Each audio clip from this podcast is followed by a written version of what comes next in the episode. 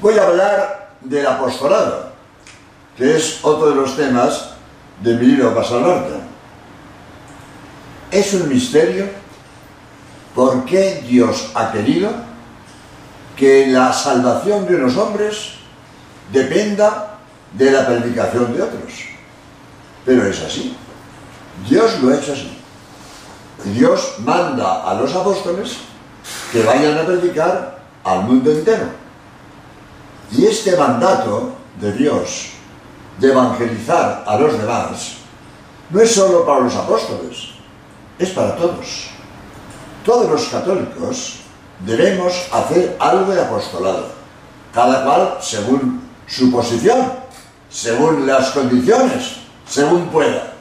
Pero ningún católico puede eximirse de la obligación de hacer apostolado. Una persona católica convencida de su fe no se contenta con vivir su religión privadamente, sino que trabaja con todas sus fuerzas para derribar el mal y restablecer el reino de Dios en los corazones de los hombres, en la sociedad y en el mundo entero. En esta lucha tenemos un jefe, Jesucristo, nuestro rey y nuestro capitán, que va delante de nosotros, nos ayuda con su poder de Dios y nos promete la victoria final. Pero quiere que luchemos. Dios quiere que todos los hombres se salven, dice San Pablo en la primera carta a Timoteo 2.4. Por lo tanto, Dios quiere la solución de todos los problemas, o materiales, que se oponen a ello. Problema social, inmoralidad, ateísmo, escasez de clero, egoísmo, hambre, todo lo que se oponga a la evangelización. Ahora bien, esta voluntad de Dios no es absoluta, sin condiciones, porque en ese caso no habría fuerza creada capaz de oponerse al plan de Dios. Esta voluntad de Dios es condicionada a la libre cooperación de los hombres. Por lo tanto, si los hombres quieren salvarse, Dios les ayuda. Si los hombres quieren cooperar a la salvación de los demás, Dios también les ayuda. Jesucristo, que pudo realizar la obra de la salvación por sí mismo, la puso en manos de los hombres. Dice a los apóstoles, ir por todo el mundo, predicar a todas las gentes, quien crea se salvará y quien no crea se, sea condenado. Dios ha querido que en la iglesia nos ayudemos unos a otros y nadie puede bautizarse a sí mismo y hasta el mismo Papa tiene que buscar un sacerdote para confesarse. El padre dominico Antonio Rollo tiene unas palabras muy bonitas sobre lo que es el apostolado. Dice el padre Rollo Marín, la virtud más importante del cristiano es la caridad. Y la caridad tiene tres aspectos. Amor a Dios, amor al prójimo y amor a uno mismo. Desde cualquiera de estos ángulos brota la exigencia del apostolado para el seglar. Porque se puede amar a Dios y desentenderse del prójimo hijo de Dios. ¿Se puede amar al prójimo y desentenderse de sus intereses espirituales y materiales? ¿Puede uno amarse a sí mismo de verdad y perderse esa inmensa fuente de beneficios espirituales que es ayudar a salvar a los demás? Dice el apóstol Santiago, al final de su carta, quien convierte a un pecador salda su alma. El estado actual del mundo es un nuevo argumento que apremia al seglar hacia el apostolado.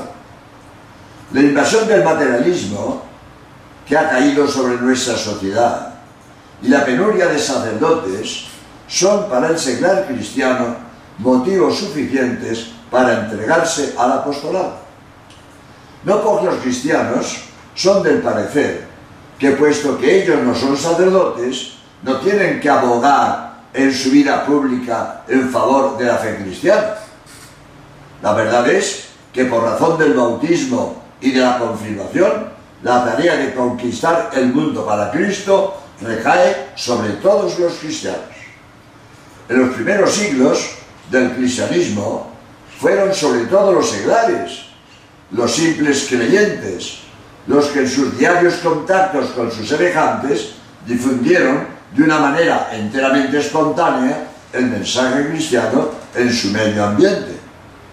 También hoy en día deberían todos los cristianos ser conscientes de que es la totalidad de la comunidad de los creyentes la que constituye el nuevo pueblo de Dios, establecido por Cristo, y de que no son los sacerdotes solamente, sino los seglares cristianos que se encuentran en el mundo, los que pueden hacer que se despliegue visiblemente la eficacia de la vida divina en la familia, en la vida profesional, en los múltiples campos de la actividad social y cultural, así como en el empleo del tiempo libre. Todo adulto cristiano debería trabajar con celo apostólico y misionero por la causa de Cristo. Aun cuando el trabajo misional sea de hecho incumbencia sobre todo determinadas órdenes religiosas, congregaciones y otras actividades misioneras, la responsabilidad misional recae, sin embargo, sobre la totalidad de la Iglesia. Todo cristiano, por consiguiente, de manera adecuada a su situación, tiene la obligación de apoyar el, sacrificado trabajo de los misioneros, así como sus obras en sus múltiples necesidades.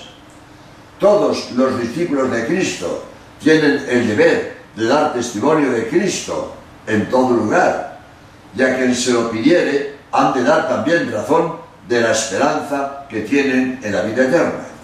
Por el bautismo todos estamos llamados al apostolado. Cada bautizado debe ser un misionero. Donde quiera que esté, un papel le incumbe. No salvarse a sí mismo, sino también salvar y santificar a los demás. Y para esto le servirá el ejemplo, la palabra indudablemente la oración, pero sobre todo la cruz, el sacrificio. Es necesario que todos los católicos tengan apostolado en el propio ambiente.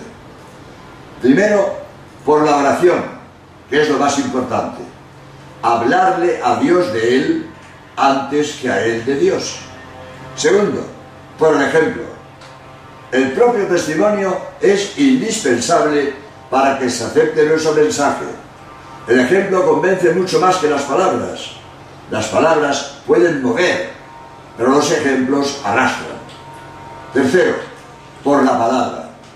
Es el apostolado que practicó Jesucristo y el mandato que dio a sus apóstoles que fue predicar. Todo el mundo puede tener una palabra amable, dar un buen consejo, una sencilla exhortación, un cariñoso reproche dado en un momento oportuno o una larga conversación. Y también la palabra escrita, regalar un buen libro. Y si este libro que tienes en las manos te gusta, podrías regalárselo a alguien. Claro, estoy leyendo un libro. Podría decir, este disco ¿eh? que estás oyendo, pues hacer una copia y regalarlo también. ¿eh? para difundir el bien y hacer apostolado. Cuarto, hacer apostolado también, por el sacrificio que da más eficacia a la palabra. Como dijo el Papa Juan Pablo II, la evangelización depende más que de técnica y métodos pastorales, de la gracia que brota de la cruz de Cristo, a la cual unimos nuestro dolor. La evangelización obtiene inagotables energías de la cooperación de los pacientes. Quinto, por la caridad, que nos gana el corazón de los demás. Y echada la semilla, dejar que Dios la haga germinar. Dios no nos pide el éxito, sino el trabajo. Dice el Código de Derecho Canónico, dice, todos los fieles tienen el deber de trabajar para que el mensaje de salvación alcance más y más a los hombres del orbe entero. Debemos ser como la llama, que comunica a otros su luz y no se agota, siempre dispuesta a seguir comunicando. Una comunidad cristiana es eclesial solo si en la medida que participa en la tarea de evangelización de la Iglesia. La vocación cristiana es, por su misma naturaleza, vocación también al apostolado. El creyente ha recibido la fe de otro y debe transmitirla a otro, siendo propio de los seglares vivir en medio del mundo Dios les llama a que ejerzan su apostolado en el mundo a manera de fermento. Dijo Pío XII en su encíclica Mystici Corporis, misterio verdaderamente tremendo, el que la salvación de muchos dependa de las oraciones y mortificaciones de los miembros del cuerpo místico de Cristo aunque parezca extraño, Cristo quiere ser ayudado en su misión redentora. El Concilio Vaticano II dice esto. Los seglares están llamados por Dios para que, para que desempeñando su propia profesión, guiados por el Espíritu Evangélico, contribuyan a la santificación del mundo. En otro sitio dice el Concilio Vaticano II, los católicos siéntanse obligados a promover el verdadero bien común y hagan pesar de esta forma su opinión para que el poder civil se ejerza justamente y las leyes respondan a los principios morales y al bien común. El reino de Cristo no es una realidad puramente interior y espiritual, ni la salvación que nos trae se reduce a la esfera privada. Al contrario, Jesucristo quiere penetrarlo todo con su espíritu, con su verdad y con su vida. El ámbito individual y el de la sociedad, el mundo de la familia, del trabajo y del tiempo libre. Esto lo dice en la conferencia episcopal alemana. Se equivocan los cristianos que bajo pretexto de que no tenemos aquí ciudad permanente, ¿eh? pues buscamos la futura, ¿eh? consideran que puedan descuidar las tareas temporales, sin darse cuenta que la propia fe es un motivo que les obliga al más perfecto cumplimiento de todas ellas, según la vocación personal de cada uno.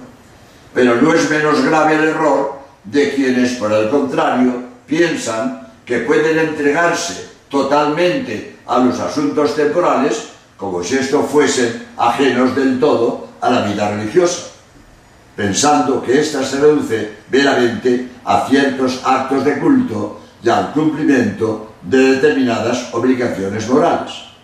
El divorcio entre la fe y la vida diaria de muchos debe ser considerado como uno de los más graves errores de nuestra época esto lo dice el Concilio Vaticano II. Pero el cristiano sabe que el futuro no depende solamente del esfuerzo humano, sabe que es necesaria la ayuda de Dios.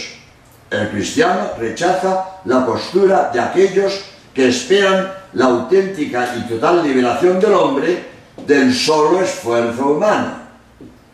Hay que tener cuidado de no caer en un nuevo pelagianismo, que busca la salvación en la forma de las estructuras antes que en la conversión a Dios. Los cristianos de hoy han redescubierto la importancia del testimonio de vida del diálogo fraterno con los no católicos, pero sería lamentable que se reemplace el apostolado por el testimonio y la evangelización por el diálogo. El compromiso cristiano nos llega a ponernos al servicio de nuestros hermanos para construir un mundo de paz y justicia. Unos modos de hacer apostolado. Primero, A. Regalar las revistas buenas ya leídas o meterlas en los bufones de las porterías. B. Regalar libros buenos, como este que estoy leyendo, o hacer copias de discos buenos, como el que tenéis, para difundirlo gratis y de esta manera ayudar a otros. C. Regalar prendas usadas que estén pasables a instituciones que las manden a países necesitados. D. Colaborar en la catequesis de la parroquia. E. Visitar enfermos en sus casas, hospitales, asilos, etc., aunque no sean conocidos, y hablarles de Dios oportunamente. F. Dar buen ejemplo y buenos consejos. G. Dar limosnas para las obras de caridad o apostólicas. H. Dedicar tiempo al servicio del prójimo en obras de caridad o apostolado. Bien, pues quiera Dios que estas ideas os ayuden a ser apóstoles en vuestro ambiente, cada cual según pueda, pero todos podemos hacer algo. Debemos tener esta preocupación. Voy a terminar contando una anécdota que me pasó. Yo he estado 25 años capellán de fábricas y iba yo a la factoría en el autobús de los ingenieros y un día caigo al lado de un ingeniero sueco que había venido a la factoría, era la empresa Bazán de San Fernando, en España, y caiga a su lado un sueco. Y yo, jesuita, sacerdote, apóstol, le digo al sueco si no ha pensado la posibilidad de instruirse en la religión católica. Porque los suecos son luteranos, él era luterano. Y entonces yo le insinúo que quería ayudarle para que se instruya en la religión católica. Y el sueco me dijo que él se quedó admirado que nunca ningún otro ingeniero le había propuesto hacerse católico. El el luterano. Se extraña, todos los demás ingenieros son católicos y ninguno me ha dicho nada para, para ayudarme a ser católico. Se extrañó el luterano. Le pareció normal que yo le propusiera instruirse, informarse en la religión católica para decidirse. Pero le llamó la atención. Estoy entre ingenieros católicos y ninguno me ha dicho nada en este sentido. ¿Por qué digo esto? para que nos animemos a aprovechar todas las ocasiones para evangelizar. Primero porque Dios lo quiere y segundo porque nuestros hermanos lo necesitan. Pues que seáis apóstoles según vuestras posibilidades. Հաշտադրան